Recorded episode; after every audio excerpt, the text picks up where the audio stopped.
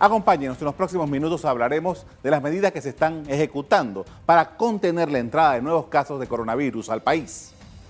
El sábado pasado, Panamá cerró los vuelos procedentes de Europa y Asia. El domingo anunció la limitación de ingresos al país solo para panameños y los extranjeros residentes. Y ahora decidió cerrar todos los vuelos a partir del lunes. Se trata de una medida temporal ante la pandemia de coronavirus declarada por la Organización Mundial de la Salud. Este cerco internacional busca mitigar la propagación del virus. Recordemos que ya previamente se habían suspendido los vuelos comerciales de Europa y Asia desde el 15 de marzo hasta el 15 de abril. Entendemos que esta medida trae una serie de inconvenientes. En primer lugar, en el decreto firmado por el señor presidente de la República hay una excepción abuelos humanitarios y abuelos necesarios para traer al territorio nacional medicamentos, equipos e insumos hospitalarios, quirúrgicos, vacunas y cualquier otro producto u otro insumo que sea necesario en este combate contra el coronavirus. Ecuador, Colombia, El Salvador y Guatemala están entre los países de la región que han tomado esta medida. El Aeropuerto Internacional de Tocumen opera vuelos desde y hacia más de 90 ciudades de América y Europa. Con la suspensión de vuelos y entradas, la administración del aeropuerto de Tocumen recomendó a sus usuarios utilizar medios electrónicos para contactar a las aerolíneas. Hagamos memoria. Las decisiones sobre los vuelos tomadas por el gobierno se dieron al completarse cinco días del anuncio del primer caso de coronavirus en el país.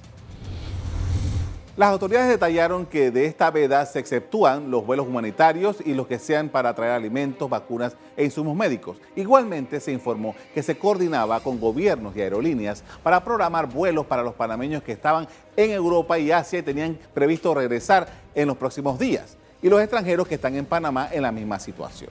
Vale recordar que en febrero el Aeropuerto Internacional de Tocumen anunció que Air China suspendió su único vuelo a Panamá con frecuencia de jueves y domingo con escala técnica en Houston, ruta que aún no ha sido restablecida debido a las restricciones impuestas en Estados Unidos.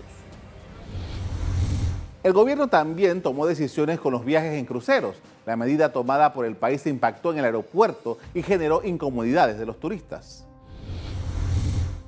tenemos agua, nada.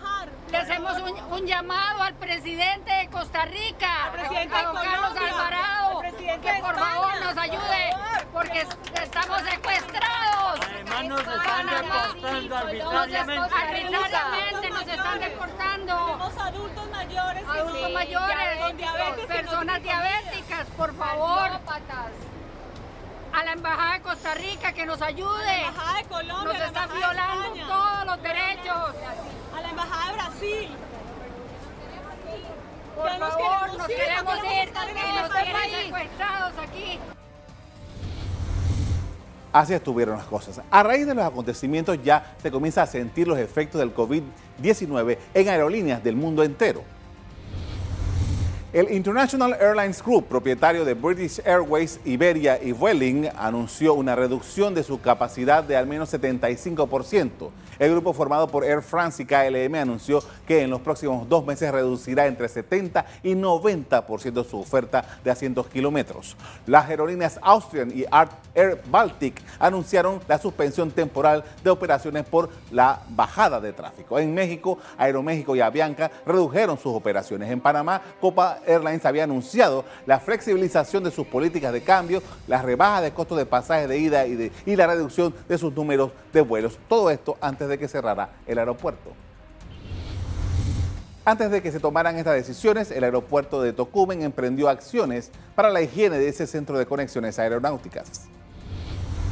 A través de sus redes sociales, la administración del aeropuerto de Tocumen mostró imágenes del cumplimiento de lo que llamó el Plan Integral de Limpieza que contempla la sanitización de las distintas áreas que componen esa terminal aérea. Según la comunicación oficial, estas labores se llevaron a cabo durante toda la noche del viernes 13 de la madrugada del 14 de marzo y los siguientes días. En este aeropuerto funcionan unas 25 aerolíneas comerciales sirviendo a 89 destinos en 39 países de América, Europa y Asia. Ante la situación imperante, las líneas aéreas podrían enfrentarse en América Latina a una pérdida de ingresos de hasta 8 mil millones de dólares, según estimaciones de la Asociación Latinoamericana y del Caribe del Transporte Aéreo.